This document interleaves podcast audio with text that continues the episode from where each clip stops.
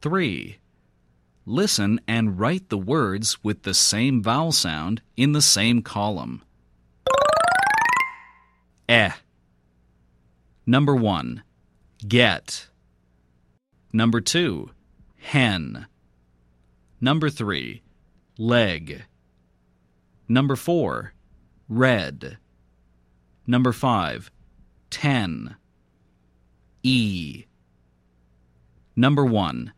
Bee. Number 2. Deep. Number 3. Feed. Number 4. Keep. Number 5.